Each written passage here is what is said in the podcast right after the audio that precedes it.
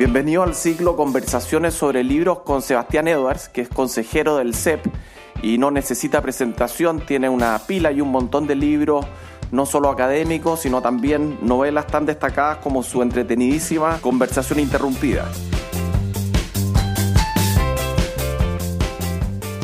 Ahora vamos a hablar de esta reciente publicación que se titula American Default, The Untold Story of FDR, the Supreme Court and the Battle Over Gold, que acaba de ser publicada por Princeton University Press. Muy bienvenido, Sebastián. Antes que nada, quería preguntarte algo personal. ¿A quiénes y por qué le dedica este libro? Ah, eh, bueno, dos eh, generaciones eh, separadas bastante en el tiempo de mujeres. A mi madre, Magdalena Figueroa Yáñez, nieta de, don Eleodoro Yáñez, nuestra beta liberal en la familia, y la menor de mis nietas, Aurelia Grace Edwards, eh, que nació y vive en California. Por tanto, madre y nieta, lo cual eh, es como, como bonito, ¿no? Muy bonito. Oye, eh, a mí me gustaría destacar el impresionante trabajo de investigación detrás de esta historia que es tan fascinante como desconocida, donde no solo cubre la literatura académica especializada sobre los distintos temas y el periodo, sino que también realiza una especie de operación peineta con la prensa del momento y los archivos de una multiplicidad de actores. Pero me gustaría partir con una pregunta que abre y cierra este libro. Cuéntanos, por favor, cuál fue el origen y la motivación detrás de esta publicación. El, libro es, tiene los elementos, muchos de los elementos que fascinan al público de Estados Unidos. Es un libro sobre oro, es un libro sobre el presidente Franklin Delano Roosevelt, que es uno de los tres presidentes más eh, admirados eh, y controversiales también, junto con Abraham Lincoln y George Washington. Y, tiene la, Corte Suprema, que es el Tribunal Constitucional. El, origen del libro es del el año 2002 eh, o 2003, donde una firma de abogados muy prominente de Nueva York me pidió escribir un informe eh, de testigo experto sobre el defalco, el default eh, argentino. Y me pasaron el documento que le presentaba Argentina al tribunal eh, para que yo lo leyera y me explicaron esta es la parte que tenemos que refutar. Y al, leyendo el, el, documento me encontré con un párrafo que decía, efectivamente nosotros en Argentina hemos cambiado las reglas del juego de nuestra deuda en forma retroactiva, estaba la deuda en dólares y la hemos especificado pero esto no es ninguna novedad, decía el documento argentino. Hay un precedente jurídico y histórico porque en el año 33 se hizo lo mismo en el gobierno del presidente Roosevelt. Y la Corte Suprema de Estados Unidos le dio su aprobación como algo constitucional. Y si era algo apropiado para Estados Unidos en el 33, es apropiado para nosotros en el año 2002. Entonces yo dije, bueno, yo no, ¿cómo, no conozco este episodio? Empecé a averiguar y descubrí que casi nadie sabía qué había pasado. Y lo que había pasado era que toda la deuda de Estados Unidos estaba eh, documentada en oro. Y cuando Roosevelt decide devaluar el dólar con respecto al oro, hace lo que hicieron los argentinos 50 años después o 60 años después y cambia retroactivamente todos los contratos de deuda que estaban en oro, los cambia a dólares y son pagados esos contratos en papel dólar depreciado. Y llegan los casos a la Corte Suprema y efectivamente la Corte Suprema falla a favor del gobierno. Entonces es un momento en que Estados Unidos se comporta como una república bananera y nadie sabía esto, hay una, amnesia colectiva. Y eso es, el libro se trata de, remover eh, e, estas piedras que se pusieron sobre este episodio y volver a contarlo. Y esa es la razón por la cual al libro le ha ido, le ha ido muy bien y ha sido muy bien recibido, porque es muy novedoso, a pesar de que es sobre un presidente y sobre un periodo que sobre el que se ha escrito mucho. Es muy interesante porque desde la perspectiva de la historia económica tú haces un trabajo detectivesco, por así decirlo, tratando de descubrir todos los detalles que están en torno a esta, a esta historia. Pero antes que nada me gustaría que pusiera en, contexto lo que significó eh, la Gran Depresión entre el 29 y el 32, para irnos ya más dentro del libro. ¿Qué, ¿Qué, es lo que significó para Estados Unidos? Porque nosotros tendemos a olvidar lo que fue ese periodo. Claro, la Gran Depresión fue... Eh, un periodo absolutamente horrible eh, y que no estuvo eh, circunscrito a los Estados Unidos, fue global en todos los países, pero en Estados Unidos el Producto eh, Nacional cayó como 60%. Y la producción en ciertas industrias, por ejemplo la industria del automóvil que estaba surgiendo y había tomado mucho vuelo, cayó en 80%. Y los precios cayeron fuertemente, entonces hubo una deflación. Y cuando hay deflación, hay gente que dice, bueno, ¿por qué es una deflación un problema? Si caen los precios, eso es macanudo. Y el problema de las deflaciones eh, desde un punto de vista económico, cuando son agudas, son dos. En primer lugar, como los precios están cayendo, la gente pospone su gasto. Si tú sabes que en seis meses más un auto va a costar la mitad de lo que cuesta hoy día, no compras un auto hoy, sino que pospones, espera y en seis meses más, si sí crees que va a seguir, sigues esperando. Entonces se retrae la demanda. Y el segundo problema es que las deudas suben enormemente en relación a el ingreso que está teniendo la gente, porque el ingreso ha caído con los precios. Y esta gran depresión crea un desempleo como de 25%, uno de cuatro, cada cuatro personas que quiere trabajar no tiene trabajo, 20% o 30% de, de despido. Y es una situación eh, eh, absolutamente eh, dramática y la gente piensa en emigrar de Estados Unidos solo para darse cuenta que en los países donde podrían emigrar, que sería Sudamérica o, Australia, la depresión es igualmente profunda. Y es una situación crítica y los economistas no tienen idea qué hacer. Y no entienden lo que está pasando. Y es un momento intelectualmente muy álgido, políticamente muy complicado. Y eh, eh, el libro empieza con eso y después cubre en gran detalle el año 33, parte del año 34 y después se enfoca en enero, febrero del 35, que es cuando se eh, llevan a cabo las eh, presentaciones frente a la Corte Suprema y la Corte Suprema falla sobre los casos del oro. He, sabido que, que, Roosevelt experimentaba, pero en algunos minutos tú dices que también improvisaba. Y cuéntanos un poco lo que fueron los 100 primeros días de Roosevelt y las primeras medidas que se tomaron para enfrentar la crisis bancaria al momento y partamos de ahí para llegar a, la parte del Supreme Court. Claro, bueno, Roosevelt venía de una familia muy importante, muy eh, aristocrática. Él era eh, sobrino en quinto grado del presidente Theodore Roosevelt, que fue presidente a principios del siglo XX, y se casó. La mujer del presidente Franklin Roosevelt era sobrina directa del presidente Ted Roosevelt. Entonces era una familia muy prominente e importante. Y Roosevelt quería ser presidente desde, desde bastante temprano, pero no tenía muy buena reputación, excepto cuando llega a ser gobernador de Nueva York. Y en la campaña del año 32 contra el presidente Roosevelt, que está tratando, perdón, contra el presidente Hoover, que está tratando de ser reelecto, Roosevelt se rodea de un grupo de académicos, casi todos de la Universidad de Columbia, que recibe el nombre, el sobrenombre, el grupo de Brains Trust, el, fideicomiso cerebral, si tú quieres. Y empiezan a pensar qué hacer y, tenemos las memorias, los archivos, eh, las biografías de estos miembros, de los tres miembros principales de este grupo, y que cuentan que Roosevelt la verdad es que experimentaba y era sumamente bueno para improvisar, y no tenía idea cómo iba a solucionar el tema de la Gran Depresión. Sabía lo que quería y quería dos cosas, terminar con el desempleo, pero más importante que eso, que subieran los precios de los productos agrícolas, porque Roosevelt pensaba en sí mismo como un gentleman farmer, un, un, campesino caballero. Y tenía dos propiedades agrícolas, una en el, estado de Nueva York y una en el estado de Georgia. Y su preocupación era esa. Y llega a la presidencia sin saber qué hacer. Y bueno, ahí viene el episodio de los bancos, que si quieres entramos en ese también. Vamos, bueno, tú dices por ahí que uno de los miembros, el más importante era Molly, pero eh, Tagwell, decía que conversar de economía con Roosevelt era como enseñarle lo más básico de la disciplina a un joven de primer año. claro, exactamente. Bueno, Roosevelt se ha transformado en, un personaje tan importante que nosotros sabemos qué cursos tomó cuando estaba en Harvard. Y también sabemos, eh, tenemos la lista de lectura, sabemos qué libros y artículos leyó. Y eran cursos importantes y una biografía, eh, bibliografía eh, muy exigente. Eh, pero él era un alumno, diríamos, de cuatrito, hablando en chileno. eh, no, se destacó particularmente eh, en sus estudios ni de pregrado en Harvard ni como estudiante de leyes en Columbia. Eh, tampoco se destacó como abogado joven.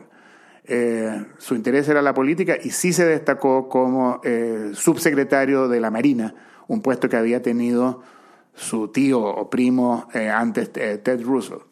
Tú das la cifra ahí de, los precios, de lo que significaba, porque realmente era una, una economía bastante agraria, agrícola, lo, que era Estados Unidos. Entonces también Roosevelt tenía una preocupación por los agricultores, que eran parte importante, y cómo habían caído los precios de los commodities. Y esa fijación u obsesión con subir los precios de los commodities también la tenía Fisher cuando hacía esta, este dólar compensado, ¿no es cierto?, sujeto a una canasta de commodities. Pero vamos ahora a los bancos. Nos cuéntanos qué pasó con los bancos y después con el episodio cuando se obliga a los ciudadanos americanos a, vender su oro, que son los dos grandes capítulos de estos primeros días. Claro, en, en, en esa época había como 30.000 bancos en los Estados Unidos. Y una manera de pensarlo son esas películas del oeste americano, en que hay básicamente tres personajes y un episodio. El episodio son los malos que se roban el banco del pueblo y el bueno persigue a los malos y el tercer personaje es la señorita que trabaja en el salón de ese pueblo. Y hemos visto todos muchas películas y lo interesante es que cada uno de esos bancos, en cada esta película, es un banco independiente, diferente. Todos los bancos, o casi todos, no todos, pero muchos, eran muy pequeñitos. Y los bancos empezaron con la Gran Depresión a quebrar uno tras otro porque, como decía antes, caen los precios, los productores están vendiendo sus productos a un precio mucho más bajo, la deuda se queda con el precio antiguo y no la pueden pagar y por tanto no pagan la deuda y quiebra el banco. Y muchos de los estados habían decretado un feriado bancario, pero los estados más, importantes no. Y en febrero del 33, justo antes que eh, asuma eh, Roosevelt, se produce una crisis en Michigan y Henry Ford, el fundador de la, de la compañía Ford Motor Company, decide dejar caer su banco eh, porque no tiene suficiente ayuda del gobierno federal. Y eso crea una crisis terminal. Em, y, Hoover quiere decretar un feriado bancario nacional, pero mm, dice, solo lo voy a hacer si el presidente entrante me apoya y Roosevelt le dice que no. Pero el día que entra Roosevelt se da cuenta, que es el 4 de marzo del 33, se da cuenta que la situación es terminal y cierra todos los bancos de Estados Unidos. y lo interesante es que no hay una ley que le permita hacer eso, por tanto recurre a una ley de 1917 que se llama The Trading with the Enemy Act, eh, eh, comerciar con el enemigo, que era una ley que en el 17 se pasó cuando empieza la Primera Guerra Mundial, que le permite al Ejecutivo cerrar los bancos para evitar que el oro caiga en manos del enemigo. Entonces legalmente está usando una ley que es para periodo de guerra, cuando no hay guerra con nadie. Y eso es lo que se lo que y por una semana están cerrados todos los bancos. La primer, el primer acto que la gente entiende que Roosevelt es diferente es que el domingo siguiente, una semana después que están todos los bancos cerrados, él hace una presentación en la radio eh, que le llama Conversaciones al lado de la chimenea y le dice a la gente vamos a reabrir los bancos, no todos, pero los que vamos a reabrir quiero asegurarles que son sólidos. Y yo les recomiendo que traigan el dinero de vuelta porque si lo tienen debajo del colchón, se los pueden robar. Y la gente le cree. Y vuelven y devuelven toda la plata eh, eh, a los bancos. Y, ese es un éxito enorme. Pero se dan cuenta dos semanas después que no todo el oro volvió. Y ahí es donde decide Roosevelt, entonces la gente vamos a obligarla a, a venderle el oro a el gobierno federal.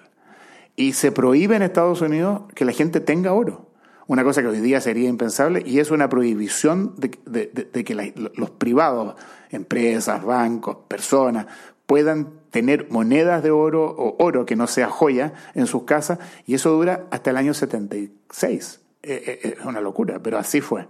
Una expropiación o una obligación de vender el oro a 20 dólares por 67 centavos por onza. Y unos meses después cuando ya ha comprado todo el oro a ese, a ese precio, suben el precio a 35.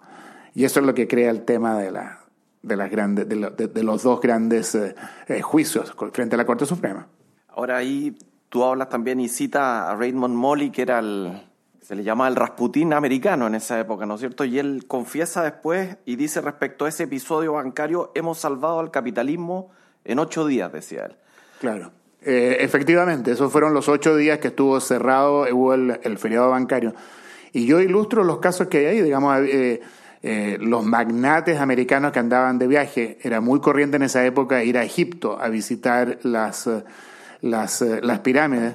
Y se quedan en Egipto los Vanderlip, gente muy rica, Rockefeller, con travelers checks en dólares, pero no hay banco, no se sabe qué va a pasar y, están eh, con grandes problemas y empiezan entonces a circular vales.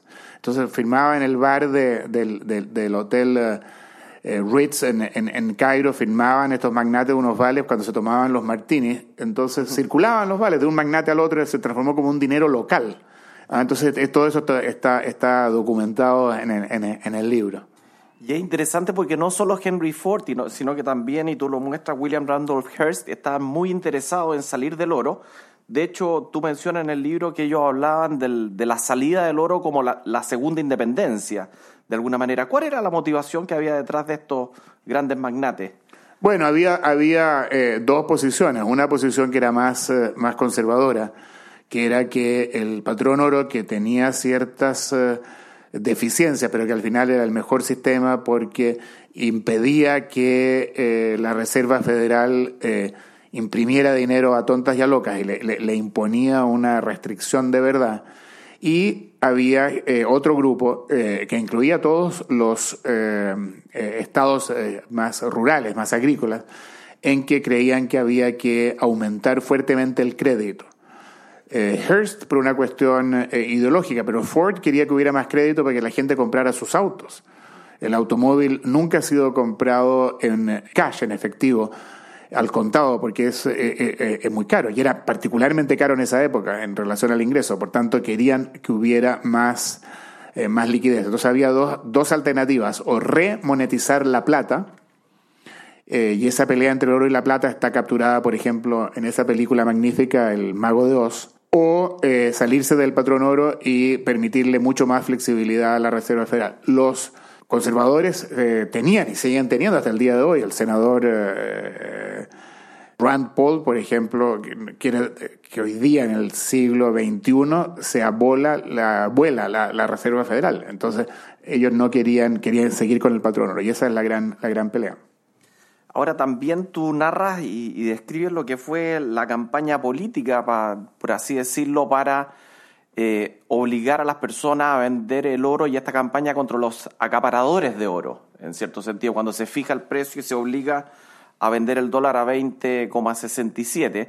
Y, entremos ahora un poco en, las consecuencias que, se empezaron a dar después de esta obligación, lo, que fue el Thomas eh, amendment, etcétera, etcétera. Vamos ahora a qué es lo que sucedió, porque esta obligación era bastante inusual para la época. Detrás de todo esto, Roosevelt no sabe qué hacer, pero siempre quiere dejar la, la puerta abierta para abandonar el patrón oro. Y lo que tiene en mente es que Gran Bretaña ha abandonado el patrón oro en septiembre del 31 y todo indica que está empezando a recuperarse eh, Gran Bretaña. Entonces eh, dice Roosevelt, ah, eh, quizás podemos hacer esto.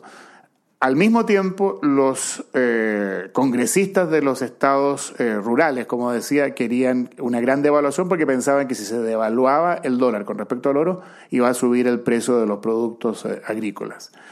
Y el senador Thomas de, de Kentucky decide presentar una enmienda a una ley y eh, donde obligaría al presidente Roosevelt a devaluar el oro.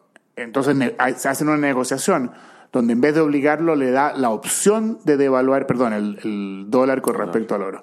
Le da la opción de devaluarlo, eh, pero no lo obliga. Y entonces en, abril, eh, perdón, en mayo del dos, de 1933 se aprueba la enmienda Thomas, que eso básicamente, como dice Walter Lippmann, se, se, decreta inflación a través de un acto legislativo. Pero no se devalúa inmediatamente, sino que queda la cosa como en, un interregnum. Y cuando Russell quiere devaluar y dice, hagamos lo que hicieron los ingleses y subamos el precio del oro en dólares, es decir, que el dólar sea menos valioso en relación al oro, le dicen sus asesores legales, no puede hacerlo porque están todos los contratos escritos en términos de oro. Y si se devalúa y los contratos siguen vigentes, la gente va a tener que pagar mucho más en dólares sobre, por sus deudas. ¿Y qué es lo que le pasó a Argentina cuando devaluó el peso en el año 2002? Porque estaban todos los contratos en dólares. Entonces ahí es donde Roosevelt dice, bueno, pero si tenemos gran mayoría en el Congreso, cambiemos esa ley. Y le dicen, pero sería cambiarlo retroactivamente. Y él dice, ¿y qué importa? Hagámoslo, es una necesidad del país. Y eso es lo que hacen en junio del año 33 en, en, en, en un acto legislativo que es, interesante, que lo, es simultáneo el Congreso, las dos ramas del Congreso, la Cámara y el Senado, es una resolución conjunta, Joint Resolution del 5 de junio del 33, y anulan la cláusula del oro en todos los contratos. Para poner las cosas en, en perspectiva, como 140, el equivalente a 140% del Producto Interno Bruto en deuda estaba en términos de oro. Toda la deuda pública por ley tenía que estar en términos de oro, excepto la deuda de hasta 90 días, que era muy poquito, y casi toda la deuda corporativa de las eh, utilities, es decir, las, eléctricas, el agua, eh, todos los ferrocarriles y muchas de las hipotecas estaban en términos de oro y se cambia retroactivamente este contrato en junio del 33. Pero todavía no se hace nada, es decir, no se devalúa. Y sigue el país eh, como en el purgatorio, como quien dice. Eh, ahora, con este cambio de la ley, que los republicanos dicen es absurdo, ¿cómo vamos a cambiar contratos retroactivamente? Eso es de República Bananera. Y, y, los demócratas que dicen, bueno, pero no hemos devaluado, así que no ha pasado nada. Y, y está el país así como en stand-by durante la segunda mitad del, siglo, del año 33. Aquí viene un periodo extraño que tú lo describes muy bien cuando se, se, lleva a cabo esta conferencia monetaria y económica de Londres en junio del 33, ¿no es cierto? Es donde cae Molly, que era el asesor, y entra a jugar un rol fundamental Warren, que era un economista que pensaba que el precio de los commodities está de alguna manera más vinculado al oro. Cuéntanos un poco por qué fue tan extraño ese periodo justo después de esa, de, esa conferencia tan importante. Bueno, hay que pensar, claro, hay que pensar entonces que, que, Roosevelt en junio, julio del 33 cambia de orejero. Pasa de este abogado eh, Raymond Molly, eh, cuyo archivo yo peiné, eh, está en la Hoover ahí en California, lo peiné varias veces. Es un abogado que, reconoce que no sabe nada de economía, pero es muy, muy pragmático y es reemplazado por un profesor de economía agrícola, que tampoco sabe mucho de economía, un, un, personaje muy oscuro que se llama George Warren, que se transformó en una persona tan influyente que lo ponen en la tapa de la revista Time. Yo hasta donde he podido averiguar, hay solo tres economistas que han estado en la tapa de la revista Time sin tener puestos oficiales. Keynes, Friedman, Milton Friedman y Warren. Y hoy día, si yo le hago una encuesta a 100 economistas en Estados Unidos, ¿quién era George Warren? La probabilidad que uno de ellos sepa es quién era es bajísima. Y Warren entonces se transforma en el orejero de Roosevelt y le dice, si usted evalúa con respecto, si, el precio del oro en dólares sube, van a subir el precio de los commodities. Y por tanto, eh, Roosevelt decide torpedear esta conferencia en, en Londres y crea una situación eh, política muy complicada, internacional y nacional, porque su secretario de Estado, que era Cordell Hull, estaba eh, a favor de llevar a buen puerto a la conferencia de Londres y cuando eh, Roosevelt dice nosotros no vamos a hacer nada con respecto al valor de las monedas, la conferencia se desbanda. Y crea una, una, una, política muy, muy seria. Y Warren tiene mucha influencia y empieza un periodo que se llama el programa del oro, que fue el hazme reír de la administración Roosevelt por como cuatro, cuatro meses, porque los economistas del mundo decían esta es una locura. Hay una escena que tú cuentas al borde de la cama de Roosevelt cuando les pregunta por qué decidí fijar el precio en 21. Entonces Roosevelt, Roosevelt, como tenía, había tenido polio y no se podía, tenía problemas de movilidad, él tenía todas las mañanas eh, una conferencia con su séquito interno, con su círculo íntimo, eh, en su dormitorio y se sentaban alrededor de la cama. Y él fumaba con su, con su boquilla, sus eh, cigarrillos camo. Y, entonces se reunían eh, a partir de agosto del año 33 hasta diciembre y fijaban un precio al cual el gobierno compraba oro recién sacado de las minas, no todo el oro, sino que y a un precio más alto que el precio de mercado, pensando que por este cambio marginal iba a pasar algo importante eh, con el precio de los commodities y no pasa nada. Y esto desemboca en una carta pública que le escribe Keynes a Roosevelt en diciembre, el último día de diciembre del 33, es un Open Letter to President Roosevelt, que lo publica el New York Times, una página completa, en que, eh, Keynes critica fuertemente el programa y le dice, el dólar eh, parece un borracho eh, y no es una política de un país digno lo que usted está haciendo. Y ahí entonces Roosevelt no se sabe cuánto lo influenció, pero decide cambiar de, de política y se produce entonces ya la devaluación oficial que fija el precio en, enero del 34, fija el, el, precio del dólar, del oro, perdón, en 35 dólares la onza, que es un precio que dura hasta el año 73, en que durante el gobierno de Nixon ya termina este sistema del patrón eh, dólar. Bueno, aquí entramos en lo que tú llamas el camino a la Corte Suprema y, el punto es que de alguna manera eh, las deudas aumentarían en un 69%, que ese, esa es la, la gran... Eh, claro, había un señor, había, eh, eh, se producen un montón de, de, de, juicios, porque la gente que tenía en su poder deuda expresada en, en oro, dicen, bueno, páguenmelo, no en oro físico, pero en dólares de papel, pero al nuevo precio. Es decir, aquí dice que lo que usted de verdad me debe son tantas onzas de oro y ahora tiene que devolverme a 35 dólares y el gobierno dice no y las corporaciones dicen no, dicen de acuerdo a la, resolución conjunta de junio del 33 tenemos, le vamos a, porque la cláusula ha sido anulada y le vamos a pagar al precio antiguo. Entonces hay un señor que tiene un bono de, eh, del, del, Tesoro, un Liberty Bond, que era para financiar la Primera Guerra Mundial, de 10 mil dólares, que, está, que ha madurado y dice yo quiero 16.900 dólares al nuevo precio. Y el gobierno dice no le vamos a pagar solo 10.000 dólares. Y se produce un lío y empiezan a subir esto, a, moverse a través de las cortes, cortes cada vez más altas por, por, por que se apelan los fallos. Y el gobierno decide ir a la Corte Suprema muy rápido y pedirle a la Corte Suprema una opinión sobre varios casos consolidados para clarificar esto y la Corte Suprema decide mirar estos casos y, se fija la audiencia para el 8 de enero del 35. Y hablemos un poco de, porque tú tratas muy bien cómo fue todo ese debate legal y, y cómo se defendieron las distintas posiciones, porque acá evidentemente había un conflicto entre el Congreso y el Ejecutivo y la Constitución, ese era el punto, y la retroactividad de los contrato y el respeto de lo que son los derechos de propiedad.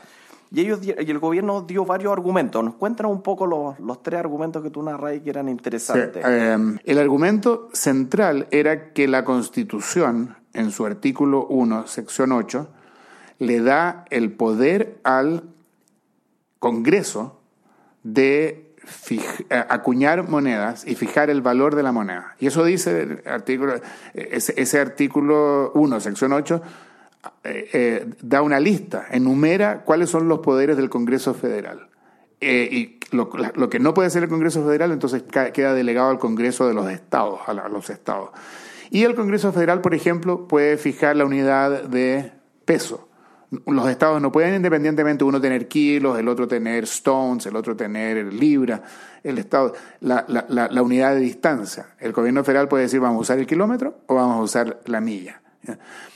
Y lo que otra cosa, otro poder que tiene el, el, el, el Congreso es acuñar moneda y fijar el valor. Y el gobierno dice esta cláusula de la Constitución le permite al Congreso hacer lo que quiere.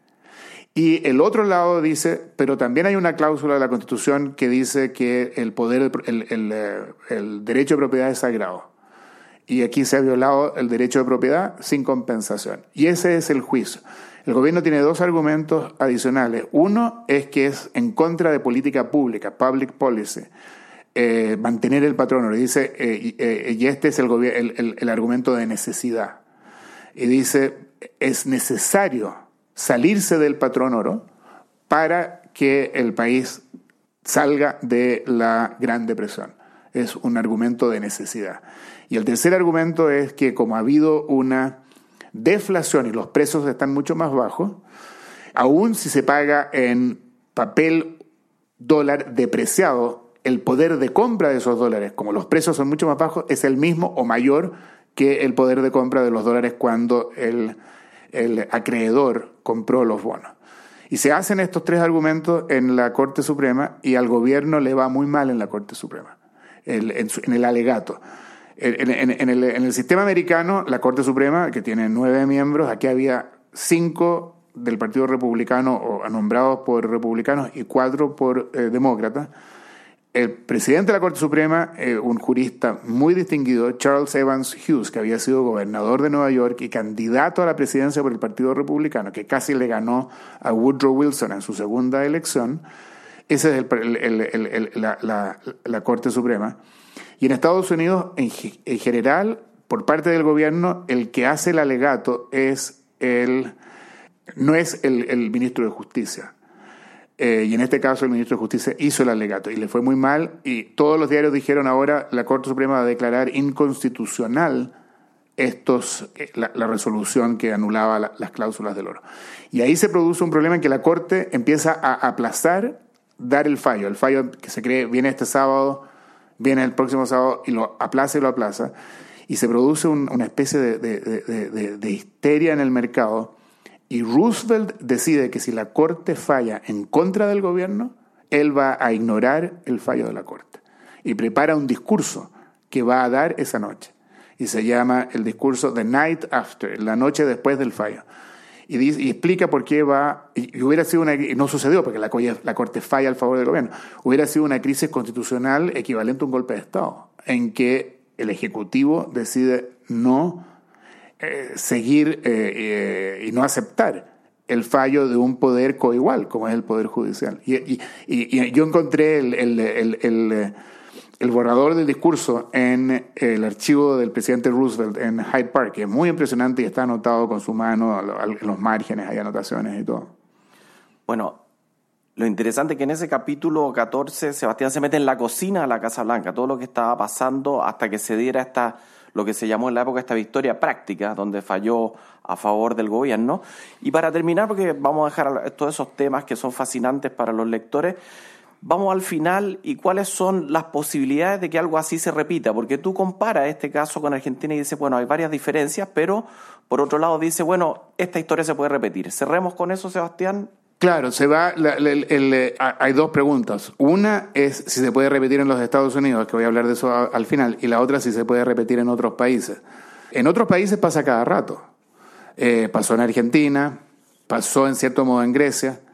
Si Italia sale del euro, que se ve que parece que no, pero este gobierno populista actual italiano ha coqueteado con la idea de salirse del euro. Si sale Italia del euro y reintroduce la lira, porque pensemos en eso eh, hay un problema que están todos los contratos escritos en euros.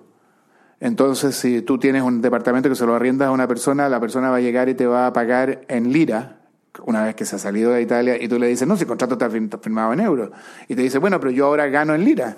Y la lira con la que te va a pagar va a comprar muchos menos euros que el contrato. Entonces, esto va a suceder o se va, y, y cómo se va a resolver, cada vez se va, creo yo, sobre todo ahora que salió el libro, que la gente ha vuelto a la, a la, a la, conciencia de la gente de este episodio, se va a usar como precedente el caso de las cláusulas de oro. ¿Puede suceder en Estados Unidos o no? Idéntico como sucedió, no puede suceder porque no hay contratos que no sean en dólares de papel. Están todos los, no, no, hay contratos en oro y qué sé yo. Pero hay una deuda implícita del gobierno de Estados Unidos en seguridad social, en pensiones, y en atención médica, que es como ocho veces el producto, el producto del país. Es decir, en vez de que sea 100% del producto la deuda, la deuda es 700% del producto. Y ahí lo más probable es que en algún momento haya una reestructuración de esa deuda implícita o, pasivos contingentes. Y seguro que se va a usar el argumento de necesidad que fue usado por eh, la administración Roosevelt y que en cierto modo eh, no lo vamos a dar todos los detalles para que la gente lea el libro, en cierto modo la Corte Suprema, a pesar de tener mayoría del Partido Republicano, aprueba y dice está eh, es aceptable que el concepto de necesidad sea utilizado. Por tanto, yo creo que Es muy posible que suceda y es muy posible que se use como precedente. Ahora, en ese nuevo caso que llegue a la Corte Suprema, ¿cómo va a fallar la Corte? No sabemos. Bueno, muchas gracias Sebastián por eh, hablar de esta desconocida y fascinante historia e invitamos a todos a leer este fascinante libro. Gracias Leonida, ha sido un placer como siempre.